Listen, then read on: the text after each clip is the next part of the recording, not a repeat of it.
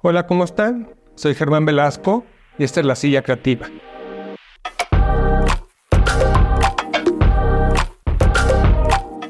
Hoy tenemos una invitada muy especial, Claudia Pérez, que además de ser una entrañable amiga, tiene unos proyectos muy interesantes. Así que le voy a ceder la palabra. ¿Cómo estás, Claudia? Hola, muchísimas gracias, Germán. Me da mucho, mucho gusto poder estar contigo en, esta, en este espacio y poder platicar, pues sí, como dices, de muchísimos temas. La arquitectura, bueno, siempre nos da para mucho, pero este tema que tenemos eh, planeado el día de hoy creo que es, por lo menos para mí, de, de esos que podríamos eh, eh, hablar y extendernos. Así es. Pues platícanos un poco de qué haces. ¿En qué estás? Ok, bueno, primero déjame les platico un poco mis antecedentes. Yo soy arquitecta, pero eh, pues hace unos 15 años, por eh, algunos temas fortuitos, me empecé a interesar en el tema de la educación, pero no de la educación en general, sino como tú bien sabes, de la educación en arquitectura, arquitectura de interiores. Y descubrí que esa era mi pasión y mi misión en la vida eh, y posterior a eso fue que hice una maestría en educación y eh, pues he seguido explorando sobre ese aspecto eh, y he tenido oportunidad de trabajar en diversas instituciones, pero sobre todo en Centro, en Centro de Diseño, Cine y Televisión, que es donde hoy ejerzo mi labor y donde estoy muy involucrada en todos esos temas. tanto en el área como docente y también como coordinadora de los programas de arquitectura. Acuérdate que estamos en un espacio que se llama Silla Creativa. Entonces, platícame un poquito de la silla que escogiste para sentarte. Sí, esta silla me gusta muchísimo. Esta es la silla soft shell de los hermanos Borolek. Y, y, a mí me gustan mucho las sillas que en apariencia son muy sencillas. Más, me voy a parar para que muy bien. la puedan ver, ¿no? Para que la, la modele. Exactamente, la vamos a modelar porque en apariencia es una silla tremendamente sencilla.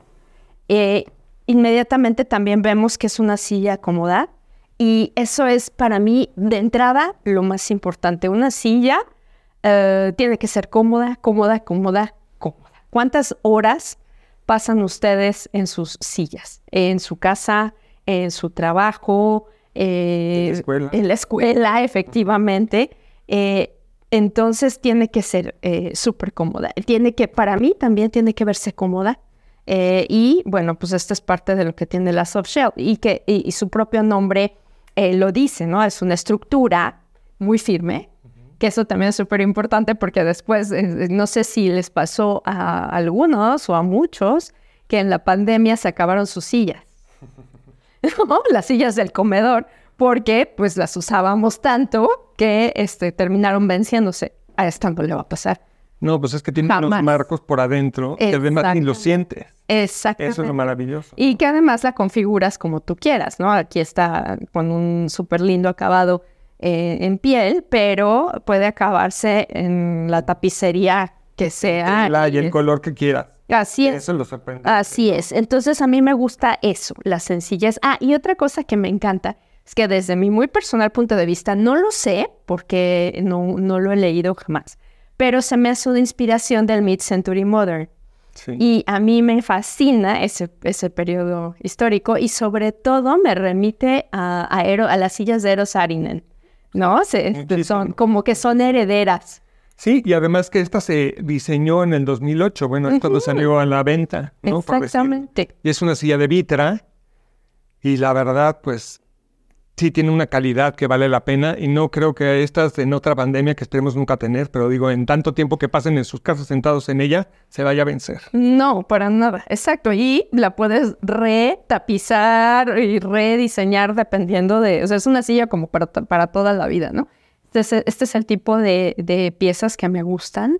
Em, esto, que, sean, que se vean sencillas, que puedan eh, incorporarse con todo el, demás espacio. Eh, en casa, por ejemplo, te decía yo que eh, probablemente no tengo sillas muy llamativas porque lo que más fuerte tengo son los elementos de los muros, las, eh, las lámparas, etcétera, y no me gusta que de pronto las sillas lleguen a competir, ¿no? Pero, pero sí, exacto, una silla que tenga eh, pues estas características, que sea como que sea amplia además, ¿no? De pronto se encuentra unas sillititas y por eso me encanta, ¿no? Si es una silla en la que inmediatamente te instalas, pero también te puedes incorporar perfecto y trabajar, ¿no? Entonces, por eso me gusta mucho. Qué bien. Si sientes como que te abraza. Totalmente. Te abraza y te apoya. Todo, todo. Todas las carreras que estaban en centro eran de diseño, pero pues como que arquitectura no se veía que, fuera a llegar en algún momento. Entonces, ¿qué ha sido? ¿Cómo la ha recibido la gente? ¿Cuántos alumnos tienen? Sé que es nueva, pero, pero ¿qué ha sido? Ok, esa es una pregunta que tiene muchas aristas, porque eh, tú sabes muy bien también ya que has sido también profesora ahí, en el centro, eh, tenemos arquitectura de interiores. Y eh, está muy bien diferenciada lo que es eh, arquitectura y arquitectura de, interiores, arquitectura de interiores en el centro, que dirige nuestra queridísima Beata Novica.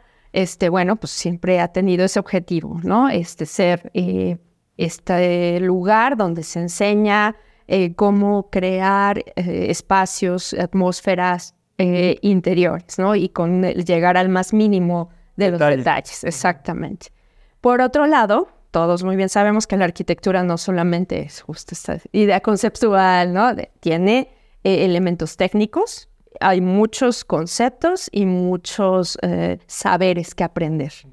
y a diferencia del resto de las carreras en centro, la licenciatura en arquitectura es la única que tiene 10 semestres todas las demás son de 8.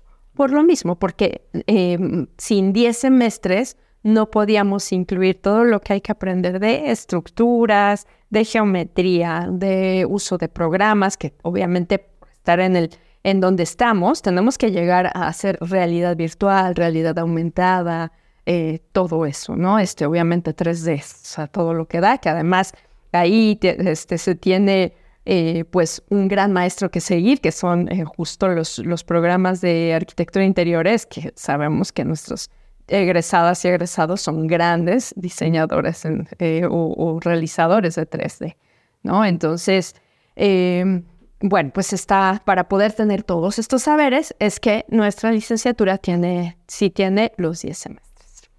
Oye, se oye muy interesante, tanto que ya se me antojó volver a estudiar la carrera. A mí también se me antojaba mucho. Sí, yo creo que si hoy tuviera 20 años y tú pudiera escoger, definitivamente este, me metería a centro. Oye, Claudia, pues muchas gracias por estar en, en esta edición, que es la segunda edición de La Silla Creativa. De veras que te agradezco mucho el habernos compartido todo tu conocimiento. Y pues no sé si tengas alguna otra cosa que quieras compartir con nosotros, a lo mejor como te dedicas a toda esta parte de educación, algún consejo que les quieras dar a las personas como para escoger a lo mejor una carrera o escoger dónde estudiar. Pues no sé si escoger dónde estudiar o, cómo escoger una carrera. Lo único eh, que creo que puedo sugerirles es eh, que, que hagan lo que les apasiona. No importa eh, donde crean que es esa, esa pasión o si es crean que es muy general. Por ejemplo, hace un momento hablábamos de esta pasión por, eh, que, bueno, o esta tendencia que hay por el diseño, ¿no? Ahorita absolutamente el diseño está en, en, nuestra mente y en nuestras vidas, eh, e, en todo. Entonces, pues, si lo que les gusta es diseñar, por dónde salga esa creatividad, realmente ya es, eh, pues podría llegar a ser hasta casi un volado. No sé, no, no, no me gusta mucho esa frase, pero bueno, este, pero podría llegar a ser eh, indiferente, porque eh, con tal de que te apasione luego la vida y tus propios gustos, intereses y oportunidades te van llevando a crear una, unos enfoques específicos, ¿no? Claro, creo que lo más, mm, quizás lo más natural tendría que ser poder estudiar una de estas carreras que son paraguas de todo, como diseño industrial o la propia arquitectura, y de ahí te puedes ir eh, Ramificando. ramificando a otros lados. Pero Especializando. así es, pero tampoco importa porque sabemos que alguien que estudia, este, no sé, este, arquitectura de interiores, de pronto te lo encuentras construyendo y alguien que estudia eh, arquitectura y está haciendo los este, detalles de manerales y alguien que estudia eh, industrial está este, eh, creando espacios fantásticos como Ariel Rojo, ¿no? Entonces, más bien eh, es seguir, eh, seguir a, a donde te vayan llevando tus, tus pasiones y alimentarse. Alimentarse no me refiero a comida, sino justamente a escuchar, a ver, a salir, ir a ver, eh, pues espacios hasta como este, ¿no? En el, que, en el que estás tú para poder seguir eh, explotando la mente eh, con nuevas ideas, con nuevas propuestas, eh, ver todas las exposiciones, salir a caminar a la ciudad. Tenemos una ciudad exquisitamente rica, entonces, eh, pues eso, esas son las que, lo que les sugiero. Este, cómo escoger universidad y qué carrera, yo creo que es la decisión más difícil que uno puede tener, de las más difíciles que uno puede tener en Pues su sí, a vida. lo mejor ir a visitar también las universidades y ver qué ofrecen y ya, ya Sin duda, que- con, con la que te identifiques, no hay recetas para nadie, cada una, cada uno de nosotros eh, tenemos pues algunos eh, temas específicos que necesitamos que, que, eh, satisfacer. Entonces, pues si vayan, vean, investiguen, pregunten, pregunten muchísimo. La curiosidad, yo creo que es, eso es eh, lo que tendríamos que explotar. Claro. Pues muchas gracias nuevamente.